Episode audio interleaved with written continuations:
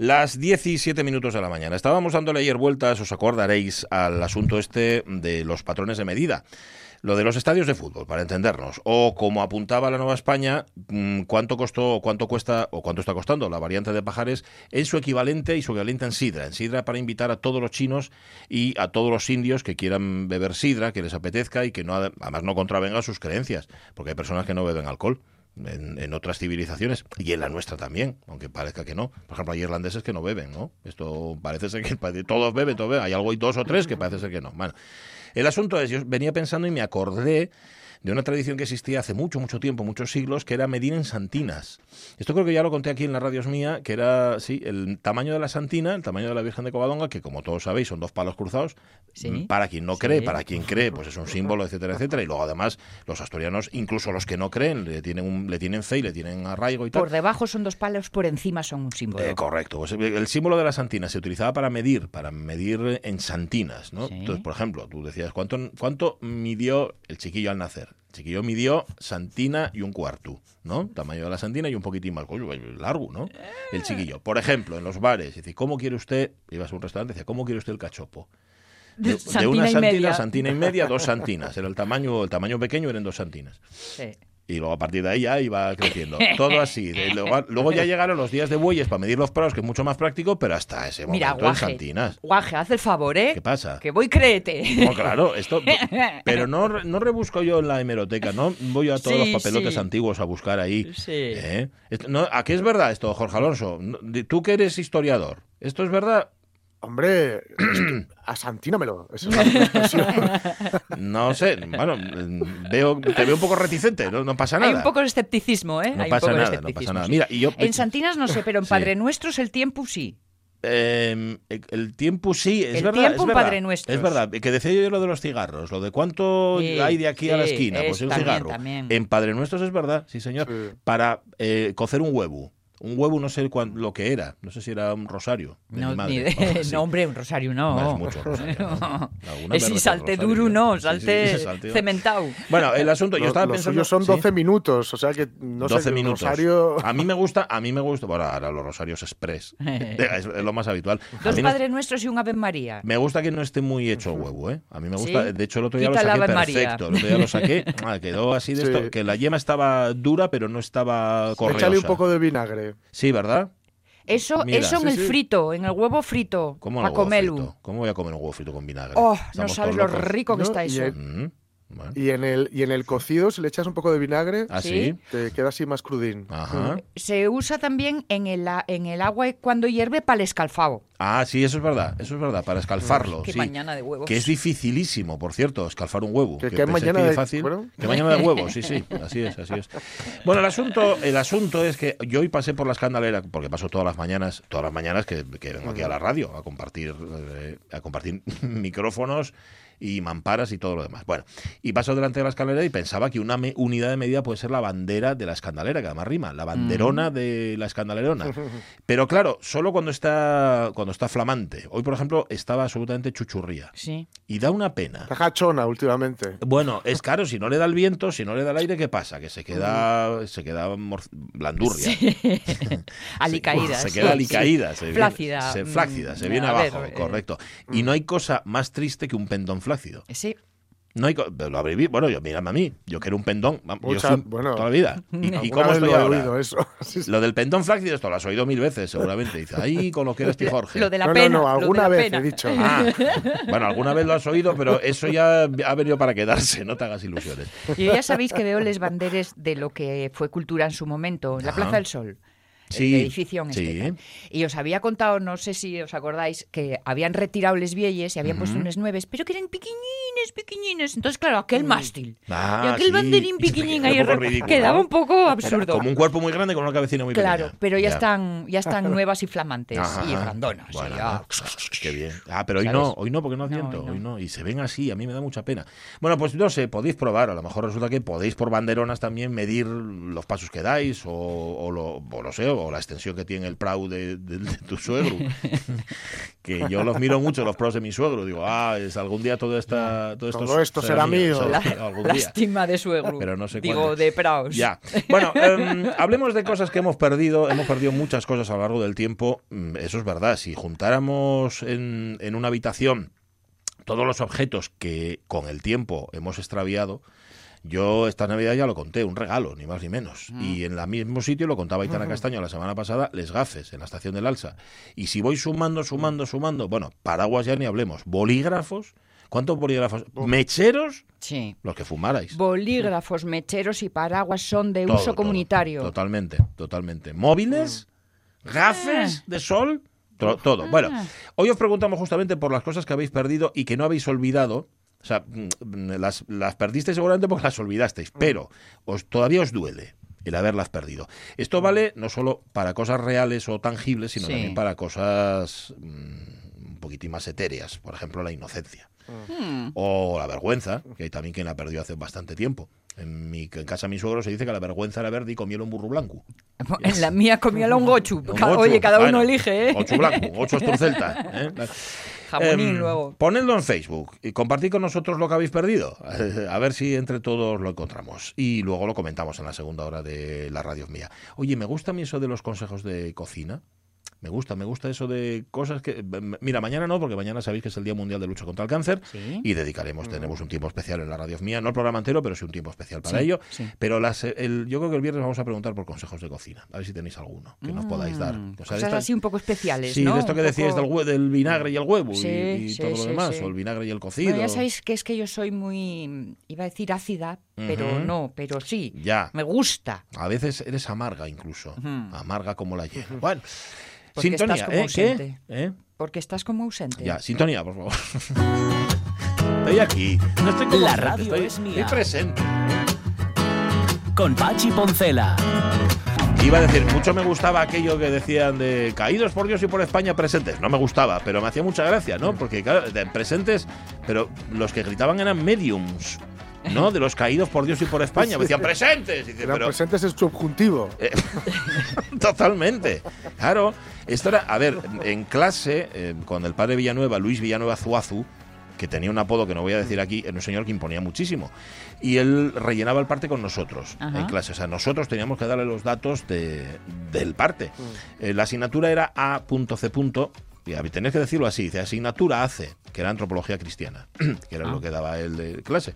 Que era una relación, mira, esto que hablamos con María Herrero de la filosofía y la religión, Sí. no estaba mal, era interesante. Bueno, em, y cuando llegaba el momento de, bueno, tema a tratar era tres gaviotas, Ah. ponía tres garabatos, que era porque a nadie le interesa lo que venimos a hablar aquí, y el que quiera que venga y, se- y que se siente, ¿no? Con nosotros. Pero la mejor parte era cuando tenías que decir los que faltaban en clase. Mm. Y dice, ausentes, y tenías que decir los números. Pero te preguntaba a ti, dice, ¿qué números faltan? Entonces tú mirabas, decías, el 32, el 43. Y si estaba la clase llena, o sea, si no faltaba nadie, había que- había que decir plenitud. Oh, qué, qué- qué guay eso. Plenitud. Un día uno contestó hasta la bandera Qué y echaron ¿no? Un día uno contestó hasta la bandera y echaron de clase. No, no te digo más.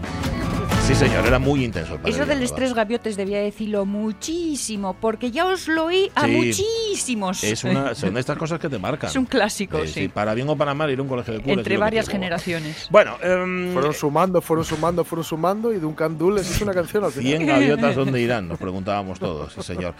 Em, esto que os digo, em, que es la radio mía y que dura hasta la una y que vamos a estar con vosotros y con vosotras también, viendo cosas, oyendo cosas, disfrutando, compartiendo, que es de lo que se trata. Y celebrando una semanina, sí, ¿no? muy especial esta semana, ah, porque no lo habréis notado a lo mejor en el ambiente porque lo hacéis todos los días, Mm. pero esta es la semana de, siempre lo digo mal, semana de prevención. voy a ¿De bien. residuos? Semana de prevención de residuos. La semana de prevención. Pero ya sé que no lo sabéis por qué. Dices que yo todas las semanas para mí son de prevención de residuos. Ya, pero esta semana especialmente. Enseguida os vamos a contar en qué consiste y qué es lo que se ha hecho aquí en Asturias. Em, vamos a hablar de una guía muy especial, bueno, muy, muy especial que ojalá lo hubiéramos tenido en nuestro momento. Sí. Porque es que vivíamos absolutamente atolondrados. Sí, era una es época además en la que en los kioscos había revistas porno por todas partes. Esto era así. Sí, Esto es que era eran los 80. Claro. Bueno, Sí, los 80. yo en los Sí. 80 ya era mayorina. Los ¿eh? 80, los A ver. 80 tú veías y pasabas por delante de los kioscos y era una... Sí, era el destape, la época del destape, acordaos Pues de se este. destapaban tal cantidad de cosas ahí.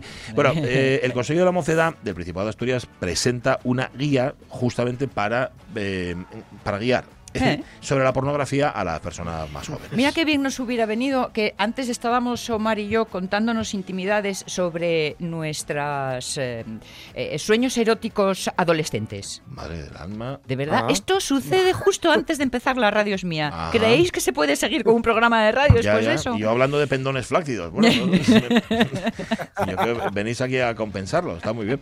Pues nada, luego hablaremos con la autora de la guía. Vamos a tener también a Ariana Vilaso, que ya sabéis que es nuestra millennial y que también va a hablar de... Hablando de pornografía, Sí, mira. De, de programas de televisión donde ciertos estereotipos se mantienen, no se fomentan y que producen además unos estímulos Sí. que, bueno, ella misma nos lo va a contar. Yo ¿no? igual la pornografía ahí no la veo tan física, fíjate. No, puede La que sea más, sí, eh, más mental y, y- y sí, más de más de boquilla. Más retorcida. Sí, Puede ser, sí, puede ser. eh. Xula Concepción para terminar y Mar Vidal para organizar un poco nuestra vida, la agenda de cine, que si una efeméride hoy para hablar de la máquina de la... Yo que sé cuántas cosas. Pero lo primero, la semana de prevención de residuos. Ahí vamos.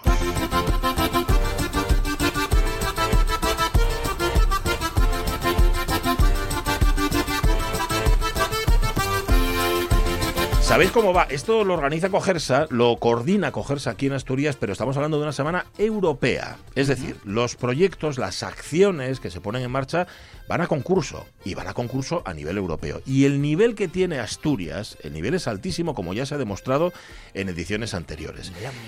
Este año también hay acciones que se van a llevar a Europa y a ver, a ver si la cosa funciona y a ver si las eligen como las mejores. Elena Fernández, muy buenos días. Buenos días. Jefa de Calidad Integral y Desarrollo de Cogerse, lleváis 11 años, 11, ¿eh? coordinando la semana aquí en Asturias. A ver, lo importante en este caso, después de tanto tiempo, ¿notáis que hay, no sé, un mayor grado de concienciación que cuando empezasteis? Bueno, pues mira, la pandemia y la situación sanitaria que, que vivimos, por desgracia, Sí. ha venido también a confirmar el grado de compromiso de las distintas entidades asturianas con el cuidado del medio ambiente. Y así han sido los resultados de esta nueva edición, que en realidad nosotros la verdad es que pensábamos que iba a haber muchísima menos participación y sin embargo ese compromiso, pues eh, todas estas entidades siguen apostando por él. Por eso quiero aprovechar y dar la enhorabuena a todas, no solo a los candidatos que enviamos a Europa, sino a todos aquellos que han aportado su granito de arena en este proyecto y en esta edición. Mayor conocimiento, mayor grado de concienciación y mayor calidad también, Elena, en las propuestas, en las acciones que se han presentado. Bueno, pues efectivamente, como tú comentabas, llevamos ya eh, 11 años. Claro, la pasada edición que hacíamos el décimo aniversario eh, para Asturias fue un éxito porque eh, fuimos finalistas en tres categorías, en la categoría de empresas, en la de asociaciones y en la de centros educativos. Y al final en Europa premiaron dos de los proyectos, el de CAPSA en la categoría de empresa y el de ACELLAS en la categoría de asociaciones con el proyecto Lenguaje del Mar y la verdad es que bueno va a ser muy difícil de superar ese décima, esa décima edición. Pero sin embargo lo importante que es lo que yo quiero destacar eh, son las acciones aquí en Asturias. Son la, la calidad y la cantidad de proyectos que se han llevado a cabo durante la última semana de noviembre. Entonces bueno la verdad es que yo lo que creo es que bueno es un camino largo pero se ve el cambio no el cambio en la concienciación por el cuidado del medio ambiente Mm. Oye, sin entrar en detalle de cada una de las acciones y cada uno de los proyectos, Elena, ¿por qué os habéis decidido justamente por estos candidatos? ¿Qué es lo que ha inclinado, digamos, la balanza? Bueno, pues efectivamente la calidad y el contenido de cada uno de estos proyectos. Son ejemplos de muy buenas prácticas, eh, muchos de ellos fáciles de, re- de replicar en otros países europeos y aquí por otras entidades asturianas. Algunas han sido muy originales, así por ejemplo, bueno, pues la del IES eh, de Elena, eh, el Santa Cristina, han hecho, bueno, me ha parecido súper simpática y original la acción, porque la temática eran los residuos invisibles en esta nueva edición. Un concepto complejo, ¿no? Residuos invisibles, residuos invisibles, ¿qué son los residuos invisibles? Pues ellos han grabado un vídeo y se han disfrazado ahí de residuos invisibles que animo a todos a, a verlo en nuestro canal de YouTube. Y lo han, y han hecho de reporteros en su pueblo, transmitiendo a la ciudadanía un poco este concepto, ¿no? Entonces, bueno, creo que todos los que hemos elegido pues son tienen gran cantidad, o sea, gran calidad y mucha originalidad. Y además no son acciones puntuales, ¿no? Nosotros desde aquí también valoramos que sean acciones que perduren en el tiempo, ¿no? Pues eso, acciones que perduren, acciones que conciencien y además que se puedan aplicar no solamente en Asturias, sino en el resto del mundo mundial, en Europa y más allá. Pero esas acciones queremos conocerlas, queremos saber cómo se han impulsado, cómo han surgido y también cómo han funcionado. Y la primera parada es en Llanera, el Ayuntamiento de Llanera puso en marcha la acción Intrusos en el Marrón y de lo que se trata justamente es de eso, de buscarlos, de encontrarlos. Bueno, mejor se lo preguntamos a su alcalde, Gerardo San Pérez. ¿Qué tal? Muy buenos días. Muy buenos días. A ver, la acción se llama Intrusos en el Marrón. ¿En qué consistió, alcalde, y sobre todo qué es lo que buscaba el ayuntamiento con esta acción? Bueno, pues ¿te acuerdas de aquello de buscando a Wally? Sí. Sí, señor. Bueno, pues eh, más o menos, solo que en vez de buscar a Wally buscábamos eh, un intruso eh, un intruso en, en, el marrón en este caso, eh, porque lo que estamos es eh, pues promocionando eh, la recogida del contenedor marrón, el quinto contenedor que llamamos eh, en Llanera, eh, el contenedor de la materia orgánica. Ah. Entonces, lo que teníamos era un cartel, hacíamos, sacamos una serie de carteles y unos vídeos eh, donde aparecían pues una serie de bueno de, de- de cosas que, que se tiran al, al contenedor eh, eh, y bueno entre ellas eh, la mayoría eran eh, las que se pueden tirar al contenedor Sí. eh, malo- eh, marrón al de la orgánica pero había una eh, que no era eh, para la orgánica que era el intruso, ¿no? El intruso en era el el marrón. Ajá, el que se había colado. Entonces, bueno, pues eh, fue una campaña que generó por ahí mucha eh, actividad en las redes y, y tal, eh, y bueno, que quedó bien y que lo que se pretendía era un poco, bueno, eh, por un lado promocionar el, el tema del contenedor marrón, de la recogida de, de la orgánica, Mm. y, y por otro lado, bueno, pues también, oye, servir un poco de eh, que la gente viese qué es lo que se puede tirar en la orgánica y qué es lo que no se tira en la, en orgánica. ¿Y a cuántos vecinos se involucraron, alcalde? Bueno, pues a muchos, porque eh, colaboraron los restaurantes, colaboraron los comercios eh, poniendo los carteles por por las eh, bueno, pues por las fachadas, vamos, por, por los eh, cristales eh, de, de sus establecimientos. ¿eh? y después bueno pues eh, eh, hicimos unos eh, unos vídeos eh, que colgamos en, bueno, en el Facebook del ayuntamiento y en YouTube y demás eh, y bueno eh, tuvo muy buena muy buena acogida y, y llegó a, a mucha gente del municipio. Claro, el boca oreja de las redes, que además en este caso y en estos tiempos es absolutamente fundamental. Alcalde, no quiero yo equivocarme, Llanera fue uno de los primeros concejos en en implantar justamente el contenedor marrón, ¿verdad? Bueno, pues sí, allá en el año 2016. ¿eh? En el año 2016. 2016 eh, nos tiramos a esta aventura de del quinto contenedor, eh, porque bueno, creí- creíamos y yo creo que estamos en el, en el camino adecuado, que era fundamental eh, la recogida eh, o que eh, en el origen, ¿eh? en nuestras casas, eh, Ujú. que los grandes productores como los restaurantes, como los colegios y demás, separasen la orgánica, no la tirasen a la bolsa negra que yo llamo, ¿eh? la, de, la de todo lo demás, ¿eh? Eh, pues que no se tirase en la, en la bolsa negra, que se tirase en la marrón ¿eh? y que se llevase a cogerse eh, separada. Eh, y eso es fundamental para eh, el objetivo de eh, bueno de separar el 50% eh, en el origen es. ¿eh? y eh, sobre todo porque a ver la materia orgánica pesa mucho entonces eso ahí nos está eh, bajando eh, muchísimo eh, el peso de la, de la bolsa negra eh, nosotros bueno yo que en mi casa lo, lo hacemos eh, la bolsa negra la podemos sacar igual una vez cada 15 días Ahí va. ¿eh? Sí, sí, qué diferencia, ¿no?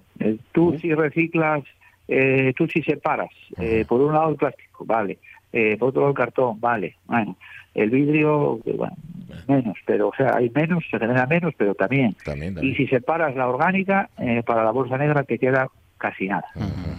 La conciencia ciudadana es fundamental, tiene que haber, eh, eh, bueno, pues masa crítica, que ahora está muy de moda esta expresión. ¿Cómo se convence en Llanera, además de esta campaña, que otros mecanismos de, de- de promoción se han puesto en marcha? Llanera, que por cierto, ya es un lugar que parte de muy buena posición de conciencia Sí. eh, ecológica, Hombre, lleven, ¿eh? lleven cinco años de ventaja con respecto a otros concejos, ¿no? Claro, claro. Bueno, bueno, no te creas. Eh, Siempre se desea más. Eh, sí, sí, y yo en este, en este ámbito la verdad que soy muy pesado siempre ¿eh? y desde el ayuntamiento intentamos eh, sacar eh, pues todas las campañas posibles por un lado y por otro lado facilitar. Eh, Eh, aquí hay dos partes. Una, las administraciones públicas, en este caso el ayuntamiento, administración más cercana al ciudadano, eh, que lo que tiene es intentar que intentar facilitar lo, lo más posible el que haya recursos eh, disponibles para reciclar. Y por otro lado, necesitamos la conciencia de la ciudadana de que los vecinos y las vecinas colaboren reciclando y separando, porque si no, no podemos hacer nada. Entonces aquí tenemos que ir, pues ayuntamiento y vecinos y vecinas de la mano. Sí. Y luego eh, esa participación que también es importante en acciones conjuntas como puede ser la Semana Europea de Prevención de Residuos, ¿verdad?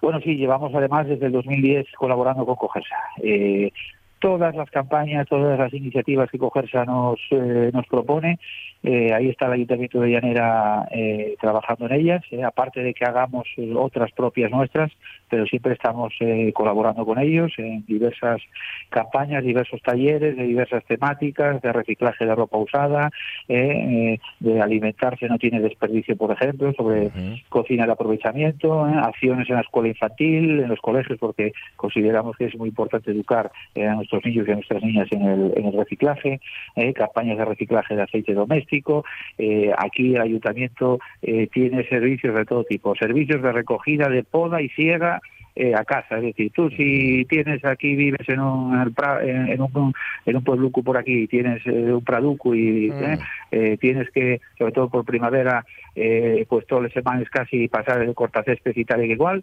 oye, eso lo, lo metes en unos bolses y el lunes te lo vamos a buscar a la puerta. Qué Madre mía. Qué bien, qué bien. Servicio puerta a puerta. Sí, están los plásticos ganaderos también, para los ganaderos, vamos a puerta a puerta también y pum. Hay que ponerlo Entonces, bueno, tenemos servicios de todo tipo intentando, en la medida de lo posible, pues que se pueda separar lo más posible y que llevemos los residuos de llanera lo más separados al, al, pues vertedero de hojas. Pues sí, porque la filosofía hay que aterrizarla, amigos. Y, uno, y una cosa es lo que uno piense y lo que uno proponga, pero luego, evidentemente, tienen que estar al pie del terreno y en el día a día de las personas. Gerardo Sanz Pérez, alcalde de Llanera, enhorabuena por la iniciativa Intrusos en el Marrón y por ese trabajo que realizáis. Un abrazo. Muy bien, muchas gracias. Luego nos vamos a ir a IE Santa Cristina de Elena porque ahí justamente le han hincado el diente al asunto fundamental de esta Semana Europea de Prevención de Residuos, que es el, residuo o los residuos invisibles. De hecho, han puesto en marcha una acción que se llama así, los invisibles. Y también ha funcionado estupendamente bien. Y cómo me gusta que se implique a la chavalería. Sí, es que sin ellos y sin ellas, ¿qué haríamos? Pues sí que no son... Que camelen, déjales que camelen como que camelen, hombre, señor. Te veo muy concienciado, ¿eh, Jorge Alonso, con, la, con esto de la prevención de los residuos. ¿Que camelen o que camellen? Que eh, camelen, bueno, depende. Camele, camele. Oye, hablando de cosas mm, importantes que no, no tenéis por qué saber, pero os las voy a contar. Eh, hablando de recuperar, dentro de las tres R's, hoy voy a recuperar mi tocadiscos. Lo que se llama un ah, plato, hombre, se llama un plato, o giradiscos, porque lo tengo desde hace años. Que no pick up. Bueno, más o, más o menos lo mismo. Lo tengo en un trastero de una amiga mm. y mm. como al mi fiu le regalaron un disco de Nick Cave y quiere ah, escucharlo a toda costa y papa papa cuando escucho el disco de Nick Cave, pues hoy recupero mm. el pick up. Que lo sepáis, el tocadiscos. Hoy la vida, la vida de tu hijo va a cambiar hoy para siempre. Sí, ¿verdad? para mejor, ¿eh? La mía, la mía yo voy a anotar algo Va a ser más interesante. más, interesante. Esa puede ser otra conversación. Estresante, has dicho. O Bueno, no importa, no importa. Vale, las diez y media. Mm, luego contamos más de esta Semana Europea de Prevención de Riesgos. Luego hablamos de esa guía pornográfica. No pornográfica la guía, sino sobre la pornografía. Las cosas como son y expliquémoslas claramente. Eh, tenemos nuestro tiempo de noticias. Ah, el tiempo de noticias es ya, claro. Venga. La radio es mía. Y en el primer momento de su despertar no sabrá qué hora es se imaginará que acaba de acostarse. Esto es de Proust, en busca del arca perdida. Pachi Poncela.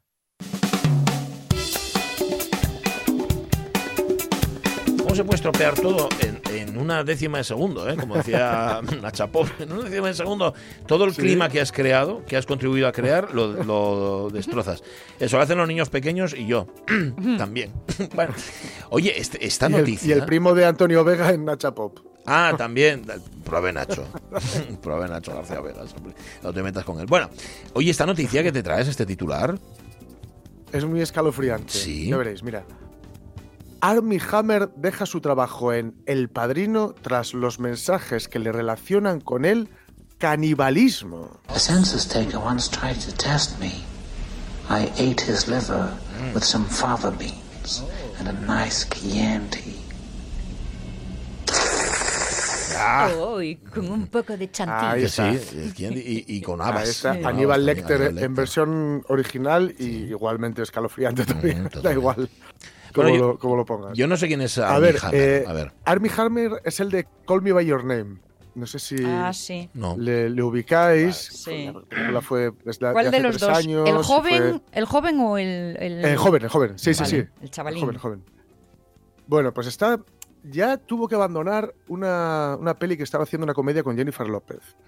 Y ahora ha tenido que abandonar una, una serie que trata sobre la gestación de El Padrino, la, la peli de Coppola. Sí. Que, bueno, la verdad es que es muy interesante porque eh, alguna vez lo hemos comentado, que, que a Coppola el estudio le puso a un tío detrás Sí, de verdad. eh, y, y que cuando hacía un, tomaba un, hacía un, un plano raro, tenía que llamar al estudio. Oye, que, ha- que ha puesto la cámara. es una cosa y tal. rarísima. Y tenían a alguien para, para sustituirlo inmediatamente, o sea, Mm. sa- sacarle, sacarle de ahí, ¿no? Pues ahí estaban haciéndolo Sí. cuando empezaron a salir, eh, a filtrarse capturas de pantalla, vamos a decir supuestas capturas de pantalla de momento, ¿no? Ajá. Con mensajes un poco com- complicados. Los primeros que salieron hablaban de, de bondas, ya sabes, esto de las cuerdas y Mm. tal. De Bueno, atase. Ajá. esto se ha consentido, Bueno, todo bueno. bien. Bien. pero claro, mensajes como soy 100% caníbal, quiero comerte, maldición, asusta admitirlo, nunca lo he admitido antes, Oh, he cortado el corazón de un animal vivo anteriormente y me lo he comido mientras aún estaba caliente. uf. Esto no es de ningún Ostras, guion, esto lo, lo dice el tío, ¿no? O sea, esto no es el Sí, guion sí. que esté él ensayando a lo mejor o un papel que No, tiene. no, no, es- es- son capturas de pantalla, son mensajes Ajá. que al bien. parecer, incluso algunos eh, en redes sociales, quiero decir, tampoco era...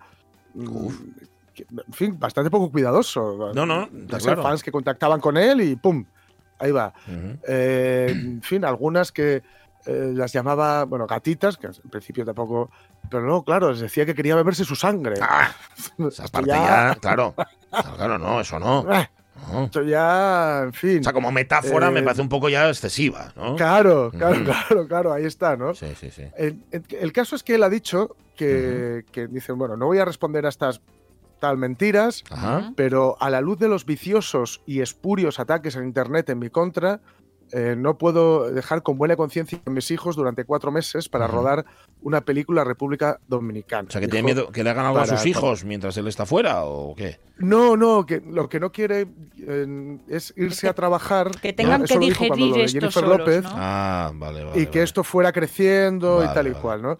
El caso es que, bueno, son capturas, la verdad es que es todo bastante complicado, porque también Sí. una expareja o algunas exparejas decían que, que, bueno, que tenía fetiches sexuales bastante raros, tal. Eh, ya digo, esto mientras sea todo consensuado, tal. Pero es que le ves la carita y dices, jo, no pega, ¿no? Y Sí, es verdad. Sale esta frase, Es verdad. sí, esta frase tan corriente y también a la par escalofriante de, Sí. era normal. Era normal, parecía Siempre normal. saludaba. Sí, siempre saludaba. Sí, sí, sí, sí. Siempre, siempre, siempre saludaba, en efecto. Mira. y te enseñaba los dientes de la que saludaba. en. Claro, claro. Bueno, bueno, bueno. Ah, claro. pero no era el Nenu, era el Rubito. El Rubitu. Era, no sé, no sé quién. Es que no he visto la Sí. película. Era el, el- Army Hammer se llama. Voy a buscarlo, claro. Ahora lo voy a ver con ojos distintos. Ya no me va a parecer Sí, sí. un rubito de Hollywood, me va a parecer Sí, sí. un señor que. Claro. que- que tiene- ah, ah, sube la música. Ah, Un saludo a los que están tomando la media mañana. Eh, Estaba comiendo un pincho de lomo con pimiento. Saludo a la gente Eso. sedienta de sangre. Sí, señor, de, de sangre de pantera, que es una bebida. Sí. Bueno, Eh, vamos ahora, mira, esto puede tener que ver otra vez el, el viejo asunto ese, ¿no? De la mezcla entre la realidad y la ficción. Es un chantaje. Cedimos a sus amenazas. Bueno, y ahora estos vagos pretenden ocultar la muerte del padre para así seguir cobrando su pensión sin herir. Lo embalsaman y a vivir. Pero es que lo vamos a consentir. Bueno, Agustín, la familia... No tengo más que decir. Bueno, vale, está bien, está bien. Sargento, pueden proceder a llevarse el cadáver. todos saben que vos sos un cara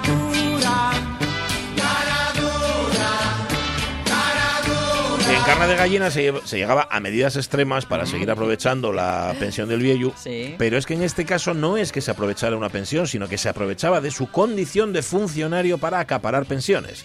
Titular, que es larguísimo, condenan a un funcionario que cobró 16 años la Toma. pensión de su abuelo fallecido, subió la de su padre y adjudicó otra pensión a una amiga. ¿Ves? Todo se queda en Toma ya. familia. Todo en familia. Luego dicen que no curran. Sí, sí, este curraba mucho. La Sala Segunda del Tribunal Supremo le ha condenado a cinco años y siete meses de prisión y una multa de 600.000 euros a este funcionario que trabajaba en la Seguridad Social de Zamora. Cobró durante 16 años la pensión de su abuelo, eh, fallecido. El importe que percibió fraudulentamente ascendió a 549.000 euros, una cantidad mía. por la que, claro, tiene que indemnizar al Instituto Nacional de la Seguridad Social. Se le considera autor de un delito continuado de defraudación de prestaciones de la seguridad social. El fallo considera probado que el funcionario de la seguridad destinado en la Dirección Provincial de Zamora como jefe de sección de control de pensiones usó las claves para la tramitación de las prestaciones públicas. Claro, es lo de siempre, quien peina al peluquero, ¿no? De este modo, en febrero de 2000 rehabilitó la pensión de su abuelo, que había fallecido en agosto de 1993. Anda, el tío no solo la mantiene, es que le resucita Sí, sí. siete años después. ¿eh? Eh, Casi lo matricula en el cole. Bueno, él en realidad la baja se la había dado en abril del 16. Lo había mantenido vivo fraudulentamente. ¿eh? Pero ese no fue el único fraude. La sentencia también considera probado que introdujo modificaciones en el expediente de la prestación por jubilación de su padre, de forma que cobró 35.994 euros más de lo que debía. Madre Su historial delicti- delictivo engordó al ofrecerse ayudar a una amiga con problemas económicos. ¿Qué hizo? Reactivó una pensión de viudedad que había sido da- dada de baja por el fallecimiento de la beneficiaria, sustituyendo a la beneficiaria por su amiga. Ah, muy bien. Y entonces comenzó a percibirla. No solo eso. Porque también rehabilitó otra pensión de orfandad para el hijo de la amiga. Ajá. o sea, él no va de lo Estoy suyo. viendo esas conversaciones. Esto te lo arreglo, esto te, re- te yo No, no, no, no, no. mismo. Oye, haz el favor, ¿eh? ¿Para qué estamos los, para qué estamos los funcionarios? Eh, Claro. ya, Ahí lo tienes, pensión. ¿qué- qué- si- y si tienes alguna amiga más que esté pasando por esto, tú, hable conmigo que Aquí, pensiones. vamos, que no me entere yo. Que pases fame. Que total, como decía la otra, si dinero no oye de Y nadie. claro, esto va que esto Eh, quién lo va a claro. esto no lo cobra nadie, 600.000 euros. Bueno, un profesional de la extorsión, este hombre de Zamora, si lo necesita, tal vez pueda contratarlo. Usted es Jimmy, ¿verdad? ¿Esta es su casa? Exacto. Soy el señor Lobo. Soluciono problemas. Sí, señor. Bien, tenemos uno. Rehabilito pensiones. Soy el señor que no, decimos- no dice su nombre, pero vamos, que va a tener que pagar una pasta por andar resucitando a muertos por ahí. Qué cara dura, qué cara dura. Pero cuando, cuando haces algo así, Sí. ¿No se te pasa por la cabeza que, que te van a que te van a que evidentemente te van a pillar? Ya, en algún momento te tiene que pillar. No, no sé. Es que te vas enva- embalon- Vale, sí. envalentonando, ¿no? Yo creo que vas a más. La ¿no? primera no te pillan, segunda tal, dices, "Ala, todo el monte es orégano". Ancha Castilla, sí. Y, y ya le estarían vigilando de antes, me imagino. No sé. Y qué mal suena defraudación, ¿no? Defraudación suena muy mal. Sí. Hacer- Fraude directamente. Y hacerlo, y si lo hace otro, más. Es una cosa horrible. Bueno, vamos con nuestras Asturias de historias.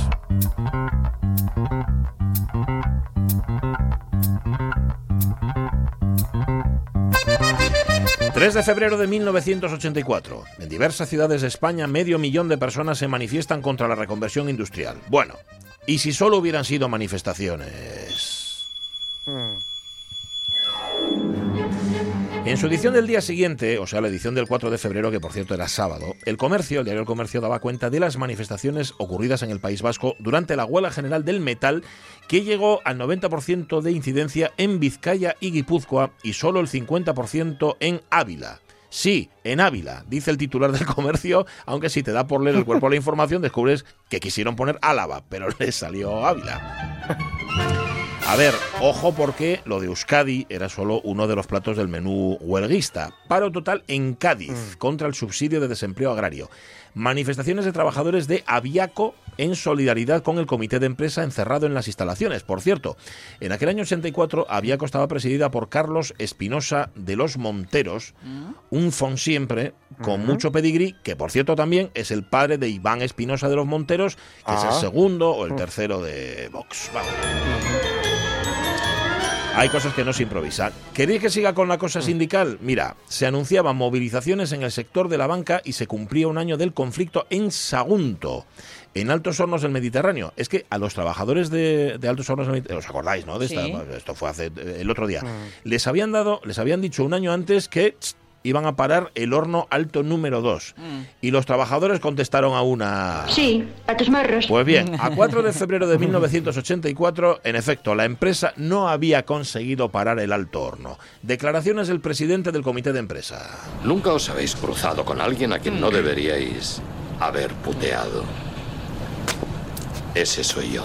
Me encanta el escupitajo. Hombre, es que si no escupes... ¿eh? Hola, morenos. En colada continua, además, en este caso. Bueno, en dos millones y medio de pesetas, por seguir con las movilizaciones, se valoraba el autobús quemado por un piquete. Esto era en Gijón, a la altura de Marítima del Musel, uno de los astilleros que había ahí.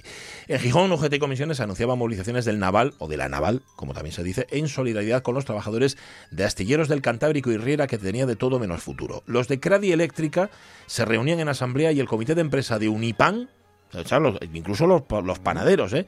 estaban, convoc- estaban convocados por la CNT en la Casa Sindical Planta Tercera para, comillas, una importante reunión.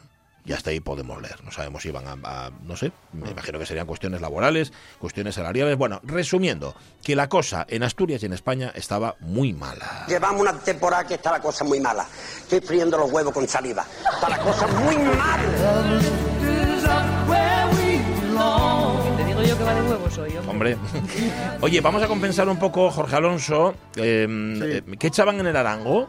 Tal día como hoy. Pues mira, en el Arango nunca digas nunca jamás. Ah. que es una peli que es como medio no oficial. Sí, es verdad. Bond. Sí, es de Bond y no Sí, es de. Bond, ¿no? Sí, sí.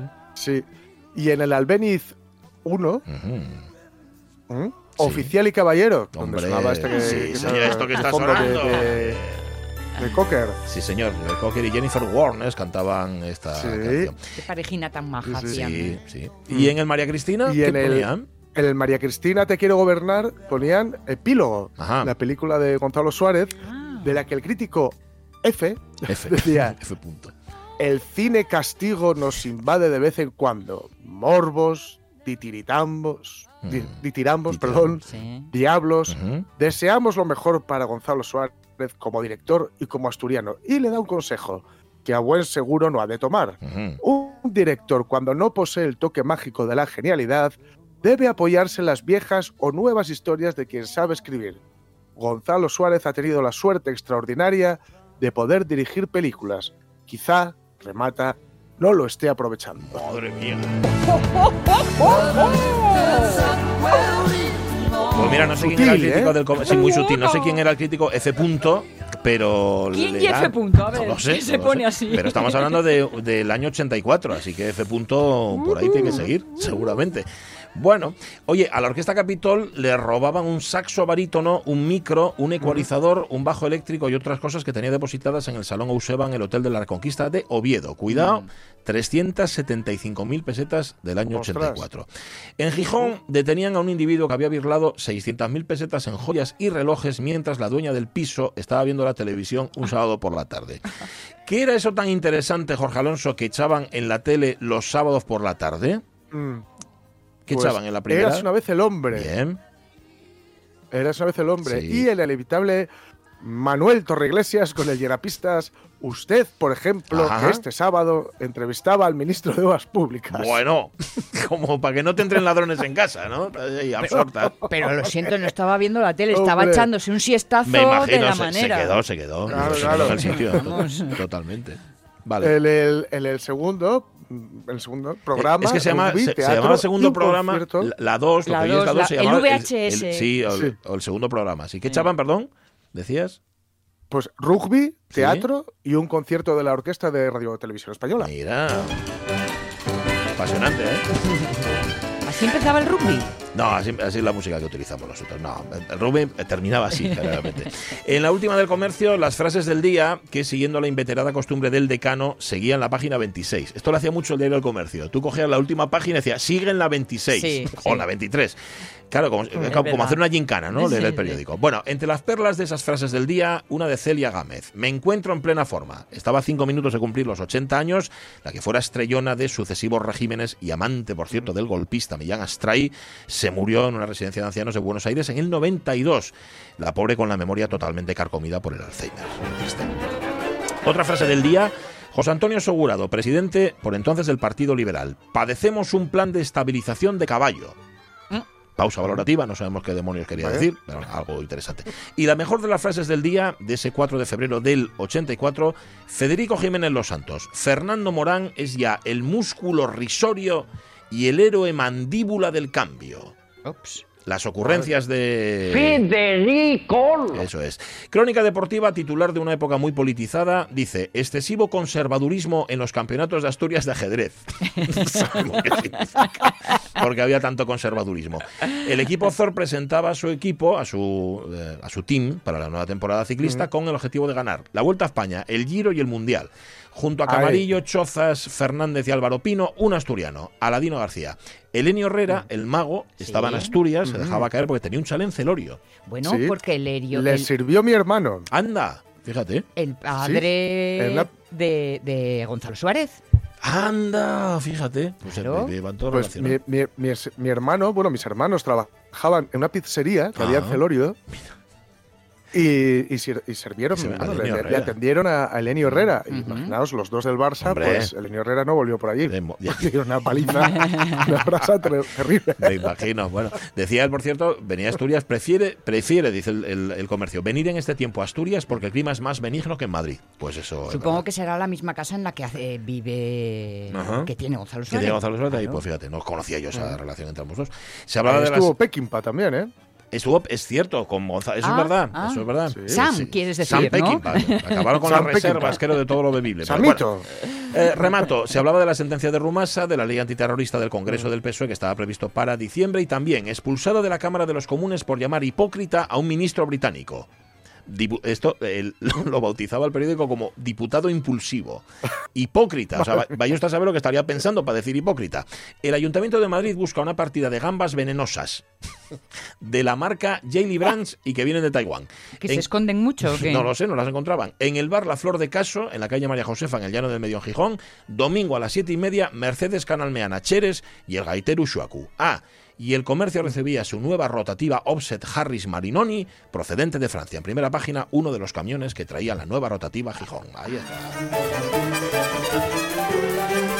¿Qué palabra tan de. de, de, de- Rotativa offset. Lo de la offset. Sí, ¿Dónde sí, está sí, la sí, offset? sí. Bueno, de hecho, iban a tener que dejar de publicar en color, porque sabéis que además tu- tuvo lo suyo esto, ¿eh? cuando empezó a publicar en color el periódico. eh, y- y- sí, porque cambiaban la rotativa y entonces Sí. iba. Bueno, era una historia. No os la cuento ahora. Ya la contaremos en otro momento.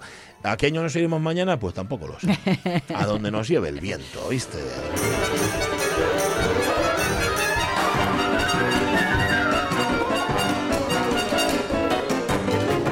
Vale, las 11 menos 10 de la mañana, porno. Hi, this is Ron Jeremy.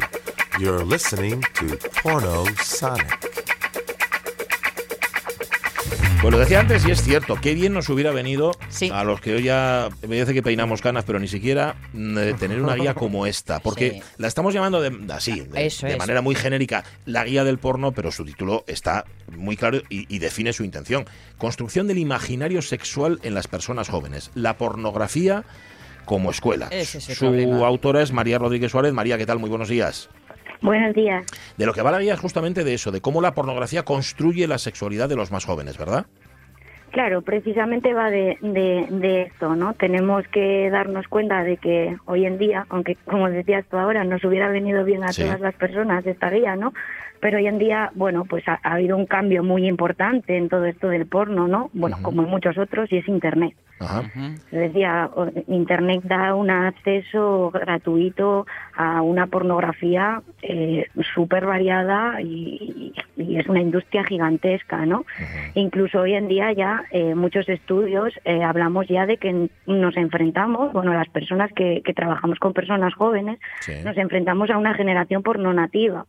Es decir, personas que, que ya han nacido con acceso a Internet y cuyos gustos y preferencias eróticas y sexuales tiene casi más que ver con lo que han visto en el porno que con sus propias experiencias vitales.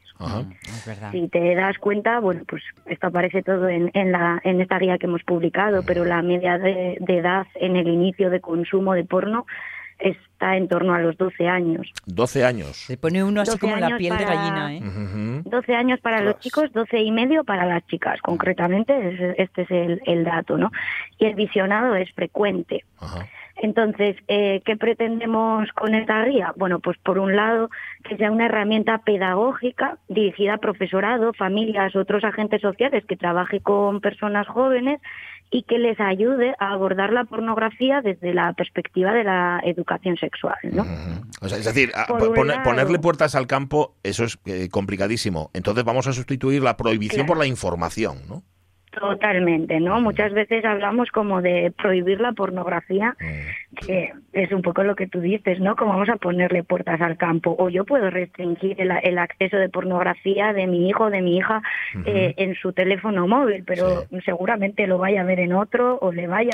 Quiero decir, hoy en día la, pornografía o los consumos entre personas jóvenes ni siquiera acceden a ella directamente, sino ya directamente les llega por WhatsApp, ¿no? y, que además prohibir es hacerlo más atractivo. Claro. las cosas funcionan así. ¿no? Sobre todo si tienes 14, 15 años. Claro.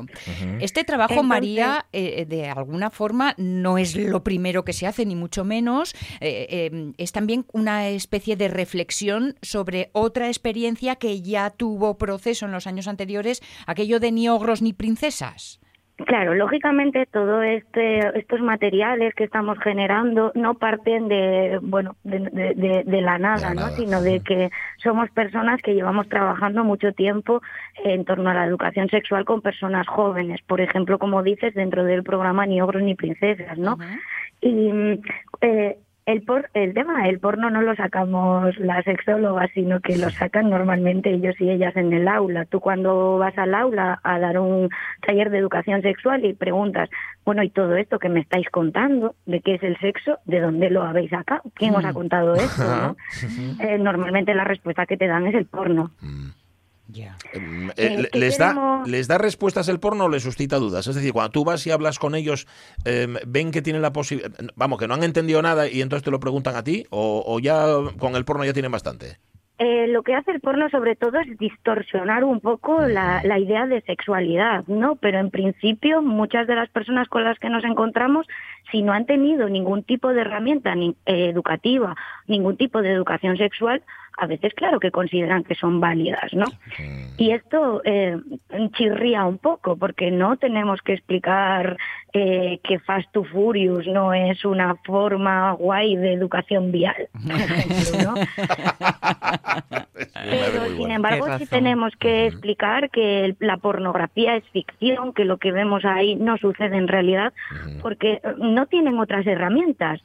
Si yo no tengo ninguna herramienta y lo único que veo es eso, puedo hacerme la idea que la sexualidad es eso, ¿no? Y hay muchos elementos, hay muchos elementos mal aprendidos por esta razón, pero si hay uno que a mí me parece especialmente mm, peligroso, no sé muy bien cómo calificarlo, es el hecho de pensar que sí significa no. Hmm. Perdón, que no significa, sí. sí, sí.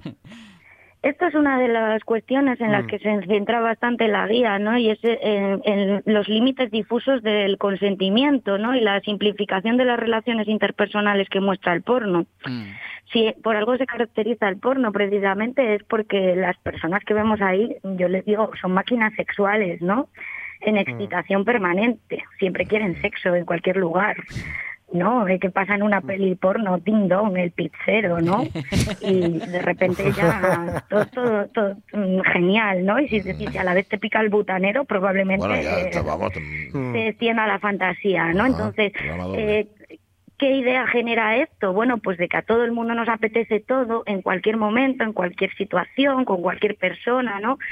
y, y incluso eh, cuando alguien se niega a esa práctica y dice no, muchas veces lo que vemos en el porno es que acaba siendo convencido y además acaba gozando de la experiencia, ¿no?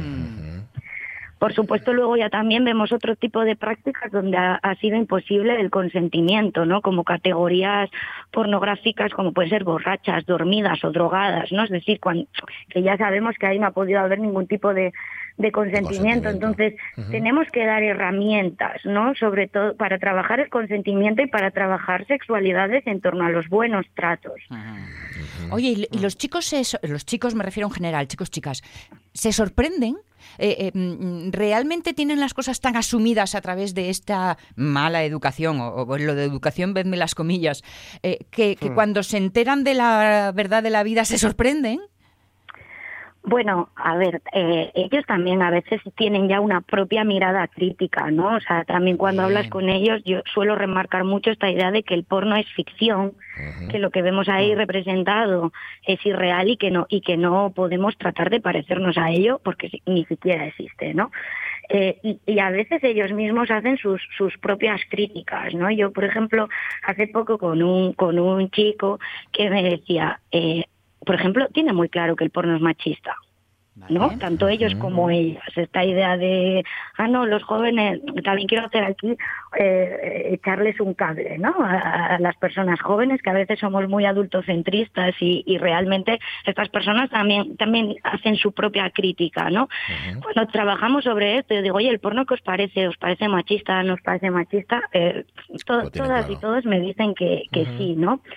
Sin embargo, por ejemplo, el otro día un chico me, me hacía una reflexión que me, que me pareció como muy interesante, ¿no? Y me decía, a ver, María, yo sé que el porno ya es machista y yo soy feminista. Me decía, yo fui a la, a la manifestación del 8M.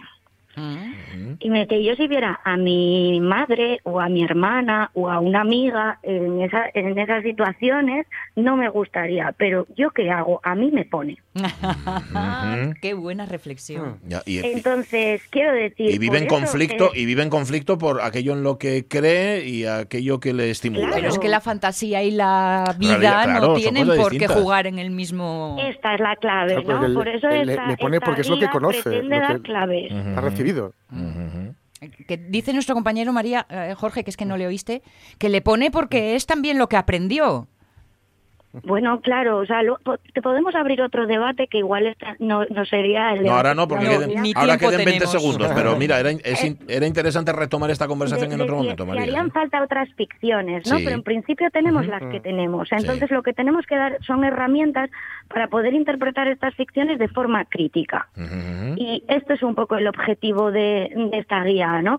Interpretarlas desde una forma crítica y sobre todo desde una base de, de educación sexual de calidad, científica y, y, y, y, y- y- y basada sobre todo en la satisfacción y, y en los buenos tratos. ¿no? Tenemos, a- tenemos que retomar esta charla en otro momento. María, muchísimas gracias y un abrazo fuerte. Bueno, muchas gracias a vosotros. Gracias. Las chao. noticias de las 11.